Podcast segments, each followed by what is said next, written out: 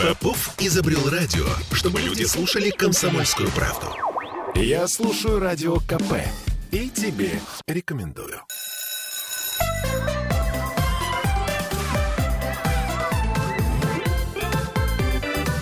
Родительский вопрос.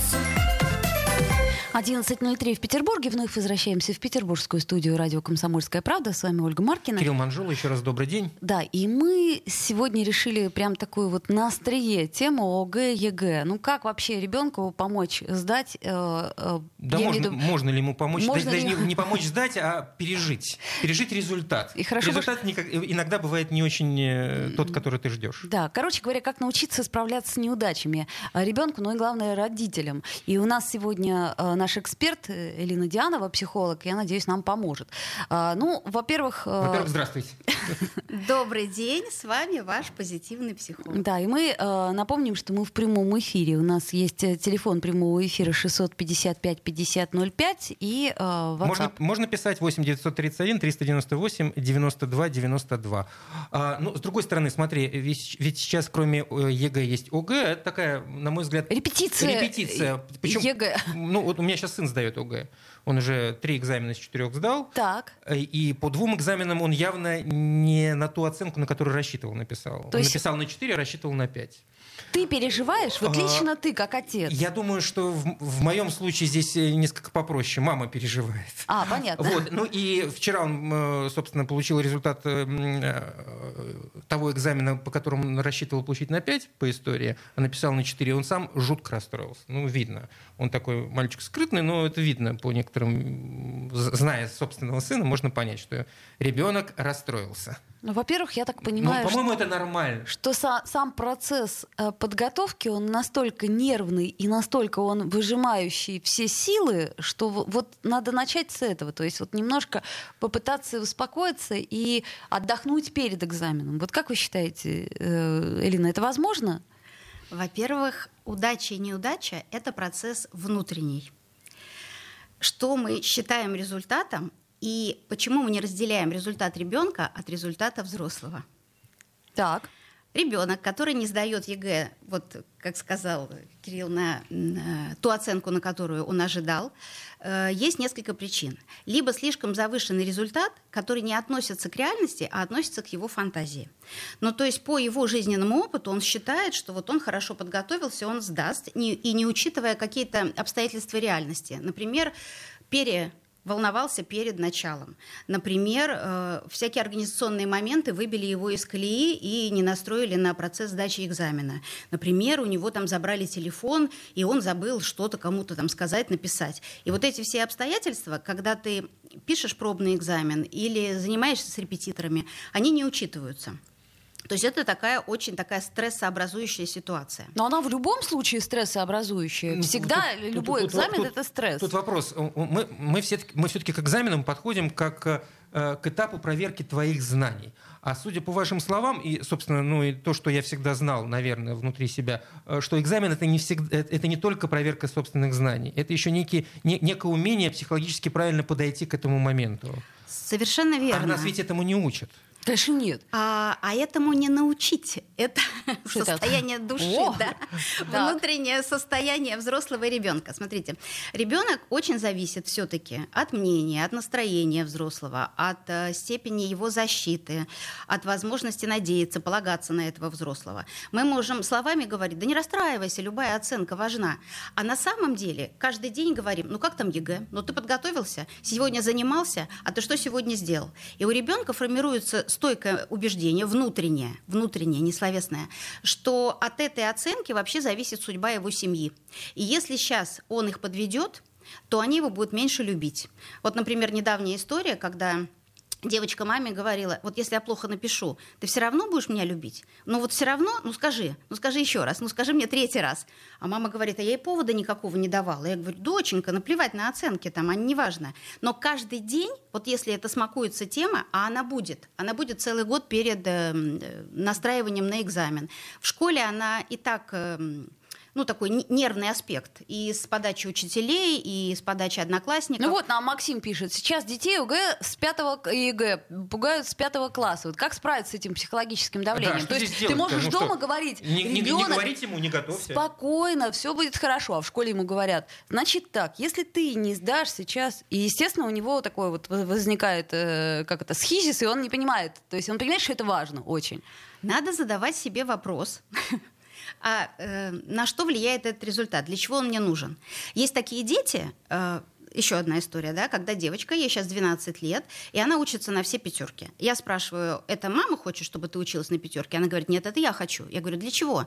А потому что если я закончу на все пятерки, моя школа, ну, она за границей учится, дает мне возможность поступить в любой лучший э, вуз да, вот этой вот страны. То есть это мой выбор, бесплатно. Угу. То есть если эти, это мои пятерки, они мне нужны для того, чтобы бесплатно, в лучший вуз, вуз страны, и тогда у меня будет будущее. А можно вопрос сразу? Угу. То есть вы, вы, вы, вы считаете, что вот ее мысль о том, что она поступит бесплатно, это не родители в нее вложили, которые там ей сказали, ну, слушай, милая, у нас тут денег нет или там какие-то проблемы, то есть это все равно ведь э, вот эта вот мысль, а, она вложена э, от взрослых. Тем более в 12 Нет? лет, насколько я понимаю, только-только созрел корковый контроль. Ребенок всегда отражение, отзеркаливание того, что происходит в семье. Да, там семейная ситуация такая, что много детей, у них есть конкуренция. Она хочет в этой детской конкуренции, конечно же, выиграть. Ну, сама не понимая этого, да, бессознательный такой процесс. Да-да-да, совершенно верно, влияют многие.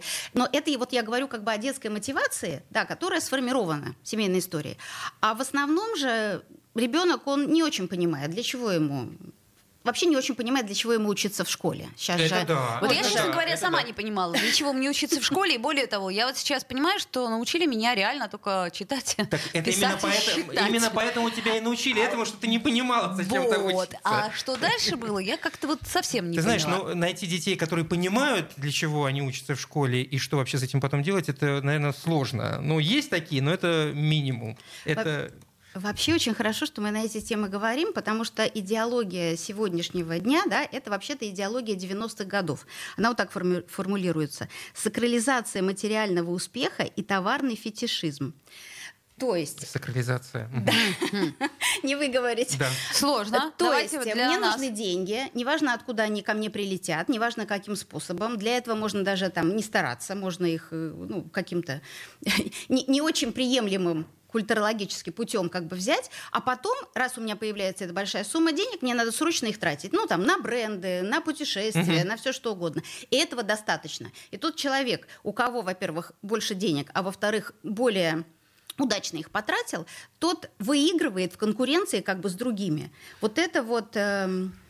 Хорошо, но э, я, я пытаюсь сейчас вспомнить э, свою школу, ну, а, в советскую школу, так, когда совершенно было все иначе. Угу. Пытаюсь вспомнить, как, какой же принцип тогда существовал. Что-то никак не, не, не, не, не могу. Ну, там все-таки творчество это было побольше. Слушай, я да, тебе хочу да, сказать, я... что вот до сих пор меня, например, очень смущает мотивация некоторых там подростков или вот таких молодых людей, там, которым сейчас по 20, а, что для них является ключевым все-таки заработок.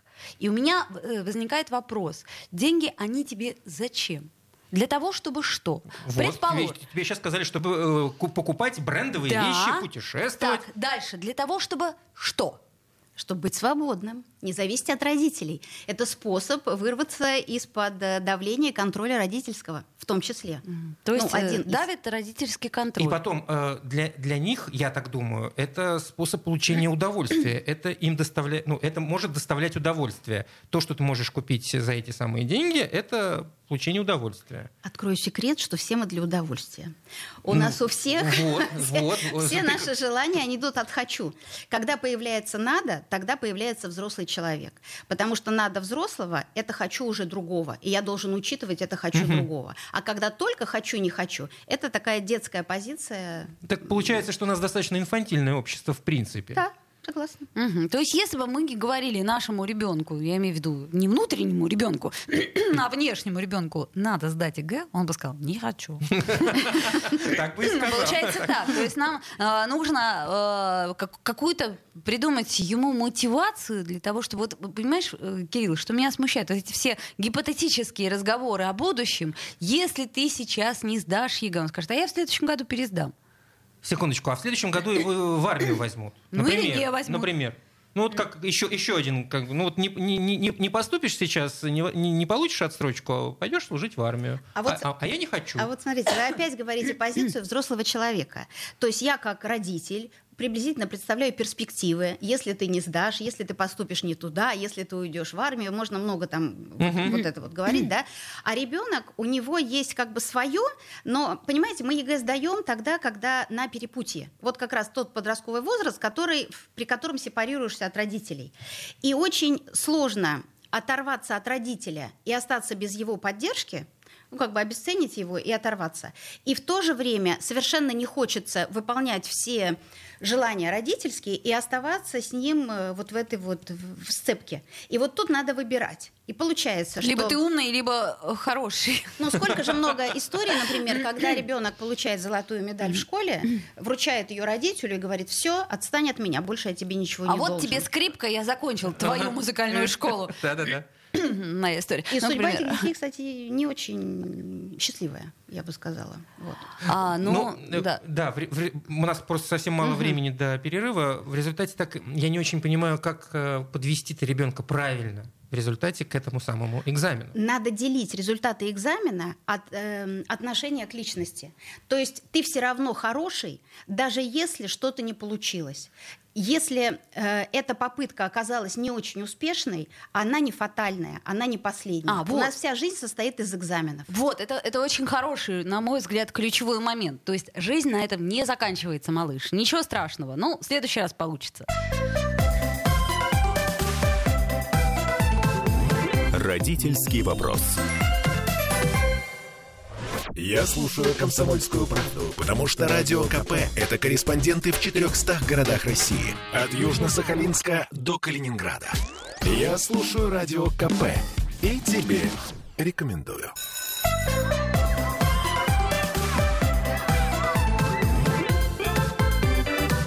Родительский вопрос.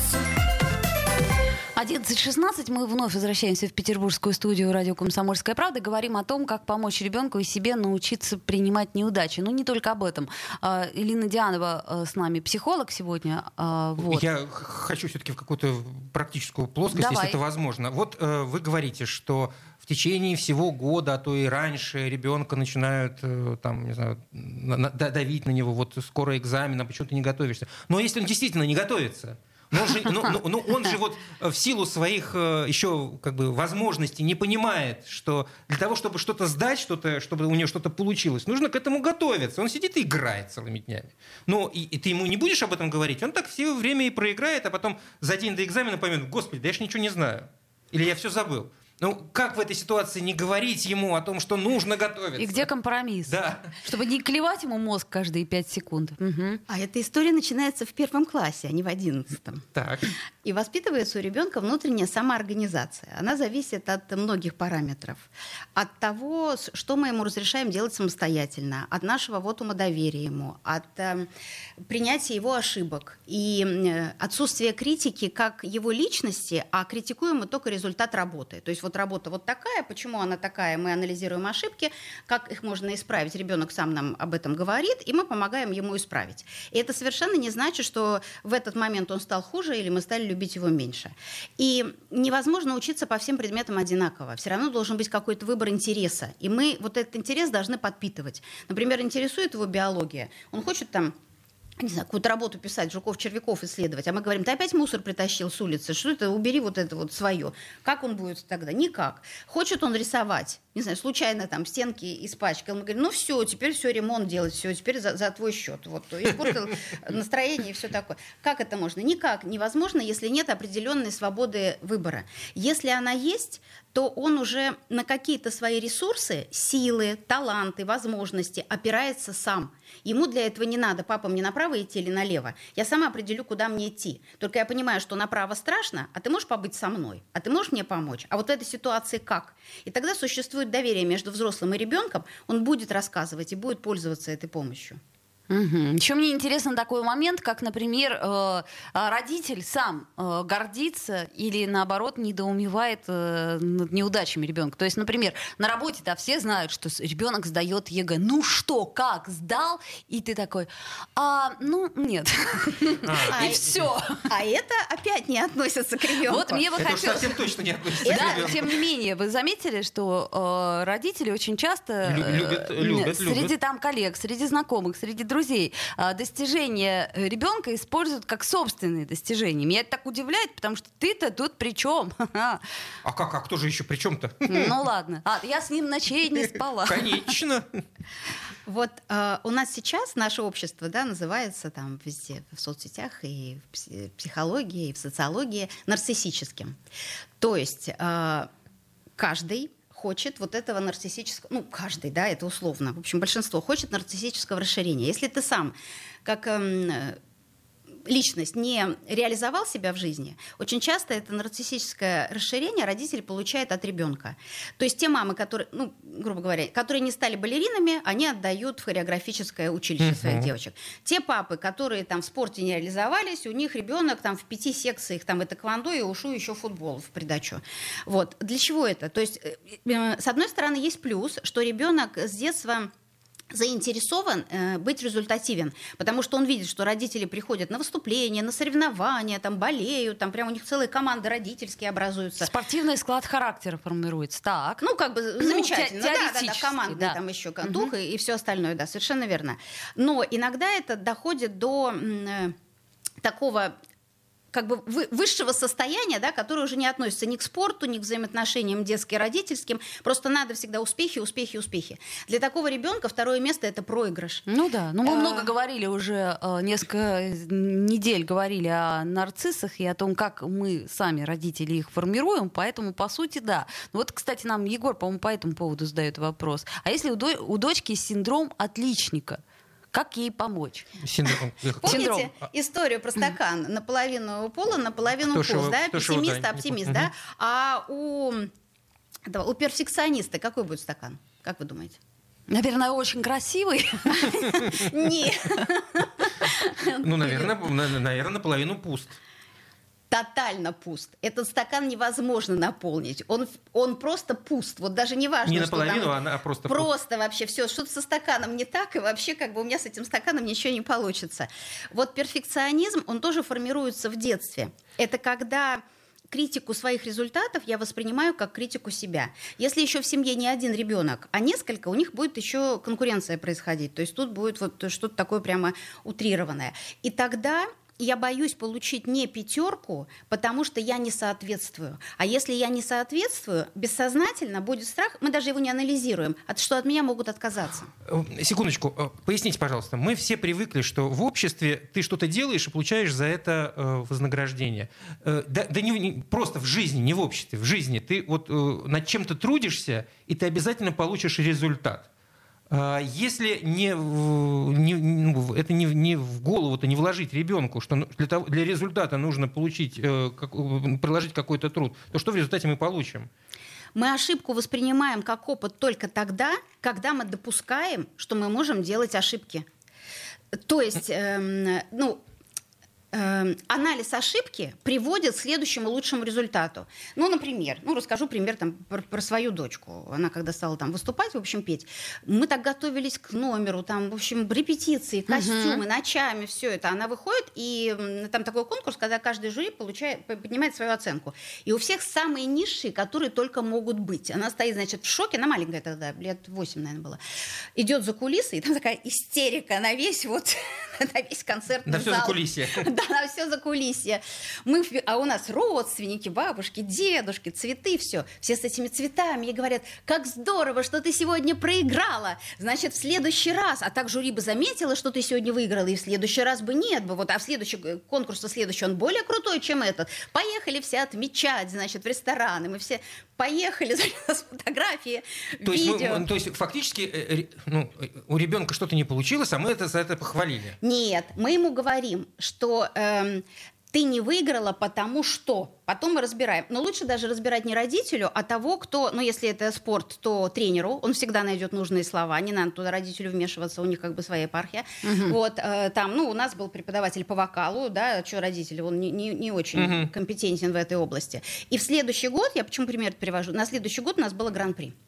Вот, то есть, э, когда мы воспринимаем ошибку как «я все равно хуже, чем все остальные», и мне туда нечего больше ходить. Второй раз я туда не пойду. Зачем? Я все равно хуже, чем все остальные. Вот интересно, э, все жанровые э, фильмы, которые мы любили смотреть э, сейчас, они все построены именно по этому сценарию. Да? Вот э, главный герой, ну большинство из этих фильмов, главный герой там идет к какой-то мечте, у него сперва значит, не получается, потом он себя преодолевает, и в результате он достигает этого успеха. Почему же мы в жизни так не... не, не... Почему эта система не работает? Не работает, да. Она работает, когда в семье есть доверие. Если мы ребенку не доверяем, мы будем его контролировать. Это неосознанный процесс. Это как бы сидит внутри вас. Это сильнее нас. То есть э, я могу дать ключи от квартиры, но в два часа я позвоню и скажу, а ты еще не дома, как бы, да, а у тебя уроки-то закончились когда? Это недоверие. И дело не в ребенке, а в нашем внутреннем состоянии. Что-то нас пугает, э, что-то мы не можем отпустить, а что-то было в нашем детстве. Это ну, как бы наши тараканы это, это говорят нам тук-тук. Не, ну, типа, ну смотрите, это вот опять возвращаюсь я к этому дурацкому примеру, но тем не менее, а раньше вот в нашем с Кириллом детстве мы спокойно гуляли во дворе. И более того, мы даже, может быть, кого-то по имени не знали, с кем мы гуляли и как мы гуляли. Я вот вспомню, мне, например, страшно становится. Я просто предполагаю, что сейчас ты своего сына вряд ли отпустишь. Ни за что. Именно потому. Потому что я, как сказать, вот, а вот, кстати, почему? А, вы знаете, лет, наверное, 10 назад было прямо это массово, когда ребенок в школе поссорился с другим ребенком, и в конфликт влезали родители. Приходили отцы, там начинали ругаться. Друг, да. друг, друг друга начинали бутузить. Строить учителей, да, друг друга. Прям, слава богу, сейчас все это закончилось. Вот в чем дело. У ребенка несколько пространств жизни, так можем сказать. То есть, когда мы его приводим в детский сад, родители там нет он напуган, там главная воспитательница. Если мы не будем поддерживать авторитет педагога, он будет бояться идти в сад. Когда он приходит в школу и говорит, вот, сегодня им Марья Ивановна сказала, а родитель комментирует, да, не совсем она это, умная твоя Мария Ивановна, вот, делай, как я тебе сказал. И тогда получается расщепление вообще сознания. А кого мне слушать-то, Марию Ивановну или папу? Отец-то у меня глава семьи, и я от него завишу, и тогда я буду делать так, как говорит отец, и с, с чужим уставом как бы это... Приходите говорить, Марья Ивановна, да вы дура. А между прочим, такое, да, и между прочим, вот этому ребенку ему очень тяжело. Потому что он начинает выискивать недостатки, а выискивает их по своему формату. Так а если Марья Ивановна, извините, действительно дура? А это уже не важно. Вот, кстати, а это уже не важно. Тогда меняй школу. Ну, у меня, например, была классная э, преподавательница один год. Вот я училась в другой школе, так получилось. И она говорила, русский язык и литература. Она говорила, ложите тетради. Я молчала очень долго, пока она одному парню э, линейкой по уху не заехала, тут уже я не выдержала и сказала, значит так. Это уже, это уже не выдержать. Вот э, когда ребенок маленький в первом классе, он все равно ищет защиту родителей. Если есть доверие, он обязательно расскажет то, что было в школе. Если он рассказал, и ситуация действительно вот такая, как вы описали, то это дела уже родителя. Он идет э, к учителю. Учитель не очень понимает, э, диалога не получается, значит, к директору школы. И этот вопрос решается без привлечения ребенка ребенка. А давайте мы э, на этом все-таки э, сделаем небольшую паузу, потому что, на мой взгляд, непростая тема. И тут нам пишут как раз. Родительский вопрос. Я слушаю радио КП, потому что здесь самые осведомленные эксперты. И тебе рекомендую.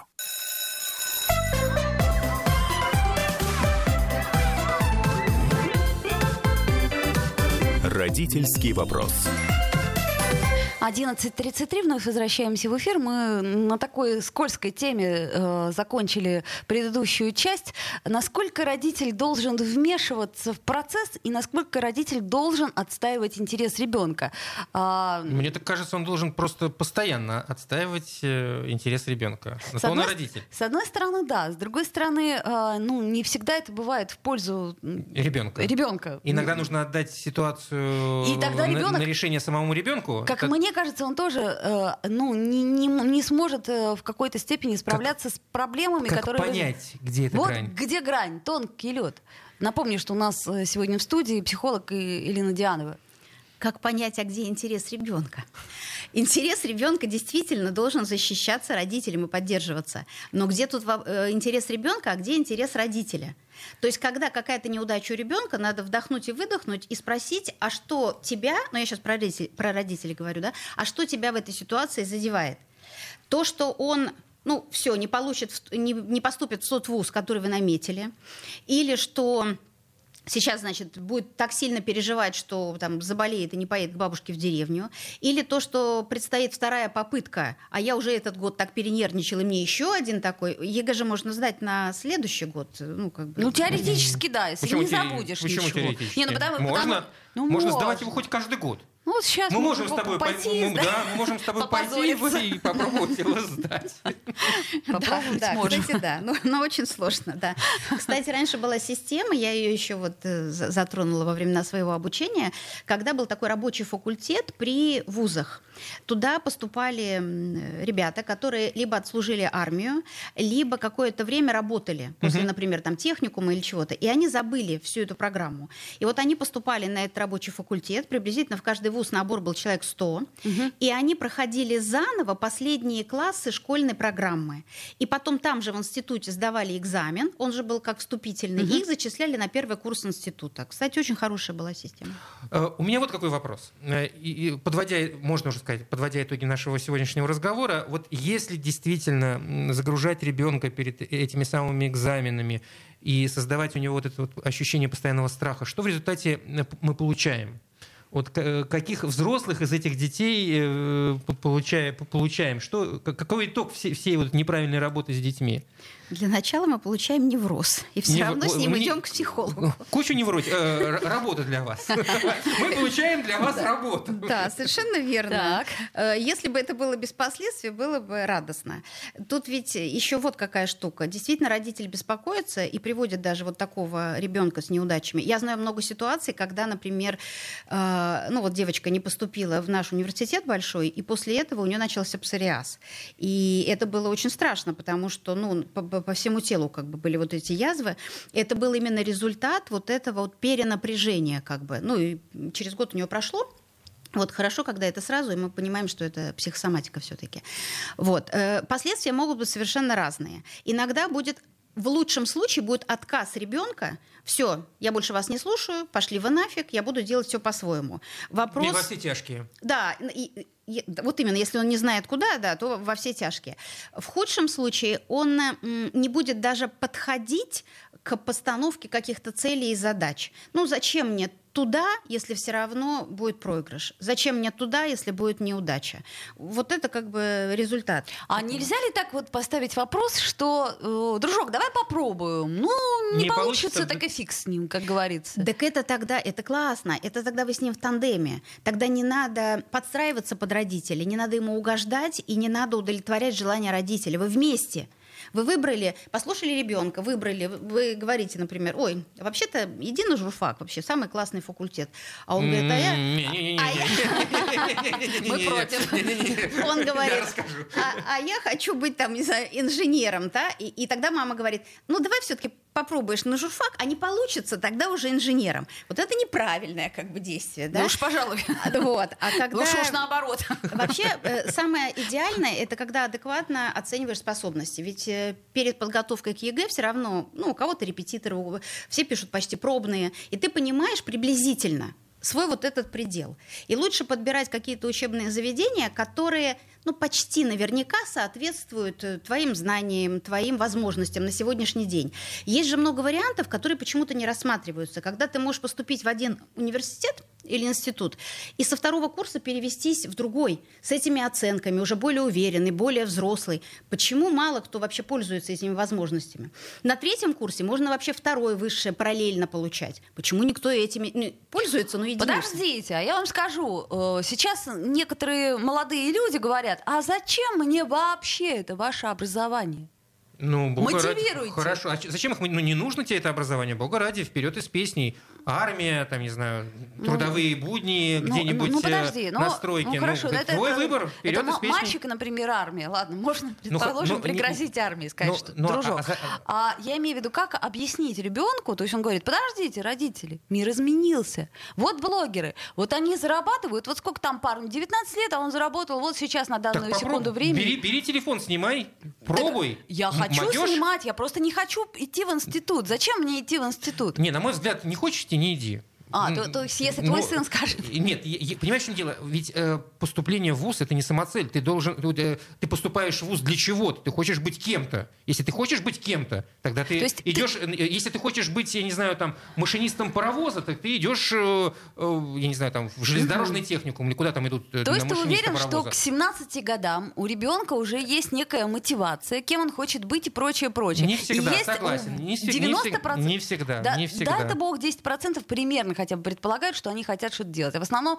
ну, так, на, на отцепись. Ну, вроде бы мне нравится история. Ну, ну хорошо, окей, я пойду по пути э, своего любопытства и наименьшего сопротивления. Ну, к примеру, да? А вот как действительно с, с, профсориентировать ты человека и к какому Возможно возрасту он это? может себя э, сориентировать? Молодой человек Угу. Сейчас возраст, который считается инфантильным, да, он продвинулся вперед. То есть, если раньше 17 лет, то теперь это, наверное, ну, где-то, наверное, 22, вот это, наверное, 17, как так раньше. Это чего содержать до 22 нужно.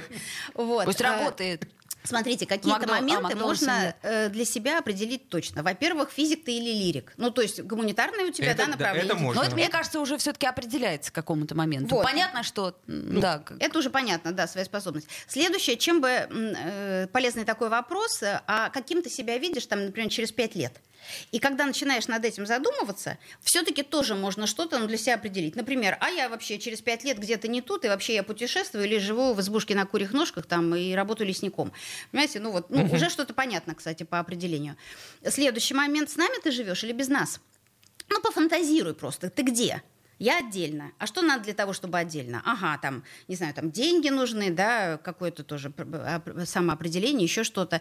А, каким образом ты это получишь? Вот когда начинаешь углубляться в детали, и просто такой разговор по душам, ну, относительно, ну, давай пофантазируем просто. Иногда он очень полезен. Этот Опускает разговор. с небес на землю. Я хочу жить отдельно от вас, родители. Но, да, но... Но при этом вы платите мне ежемесячную э, ренту, или как да, ну так, чтобы я мог снимать квартиру, чтобы тусовки там туда-сюда. А так я совершенно самостоятельная личность. У меня был мальчик Серафим, ему было, по-моему, 10 лет. Мы с ним э, сочиняли, придумывали. Он говорит, ну я в большом доме, он похож на дворец, значит, а перед домом фонтан и памятник. Я говорю, какой памятник? Это там я. А, чудесно, это там я. 10 лет, неплохо. Вот вы, вы сказали, что э, было бы хорошо и легче, если ребенку сразу определяется вот в ВУЗ направление, которое более или менее соответствует его возможностям, способностям. Очень часто взрослые говорят, ну вот он же может лучше. Вот я знаю, у него огромный потенциал. Но не лень или там еще чего-то, но не может он реализовать свой потенциал. Вот он может на большее претендовать. И начинают его, этого ребенка, долбать. Вот есть тоже такое выражение, да, крылатое, что надо работать там, где ты получаешь удовольствие, тогда это не как работа. То есть да, ты получаешь да. деньги за удовольствие. Вот он, конечно, может многое, но это будет всегда, ну, либо должен, либо я хочу, потому что родитель хочет. Через не хочу. Преодоление. И угу. тогда это всегда временное. То есть мы можем приносить себя в жертву или терпеть, или пережидать что-то, или стараться на пределе возможностей только временно. У этого всего есть окончание. То есть наш потенциал это совокупность не только интеллектуальных возможностей, но и психологических в том числе. Mm-hmm. Ну, характерных, там, я не знаю, как их назвать. Слушайте, ну многие же всю жизнь работают, да. вот э, пять дней по 8 часов. И э, ненавидят свою ненавидят работу. свою ну, работу. Ну, а что, да, многие. Меня это пугает, потому что это же большая часть жизни. У каждой работы есть тоже такой феномен, да, как профвыгорание. Человек никогда не подойдет к профвыгоранию, если у него удовлетворяются две потребности. Первая – коллектив и общение, и вторая – деньги. Ну, я имею в виду размер заработной платы. Uh-huh. Вот если тебя не устраивает коллектив, и ты идешь там, да, там все там, не знаю, хмурые или там, в общем, никто тебя там не любит, да, но у тебя большая зарплата. Ты будешь ходить на эту работу, и у тебя не будет профвыгорания, и у тебя не будет такой хронической усталости. Если ты доволен коллективом, тебя там ждут, вы пьете чай, болтаете о разном, и маленькая зарплата, ты тоже будешь там работать и будешь удовлетворен своей работой. А если нет ни того, ни другого, ну все, надо менять работу. Надо менять жизнь. А, на самом деле, дорогие родители, а, не берите на себя слишком много, с одной стороны, а с другой стороны, я вот искренне не считаю, что... Самотек что да, что надо как-то детей своих просто любить и вспоминать, какое у вас было детство, где вас родители поддерживали в нужный момент, а где наоборот, э, казалось бы, хотелось бы, чтобы поддерживали, а вдруг раз и убирали руку, и вам это было обидно. Поэтому удачи вам, берегите свои нервы. И уда- да, и удачи на экзаменах, они еще не закончились, ни ОГЭ, ни ЕГЭ. Собственно, поэтому мы сегодня об этом и говорили. А, Елена Дианова с нами была сегодня, э, наш эксперт-психолог. Вот. Спасибо огромное и до встречи. До встречи. Родительский вопрос.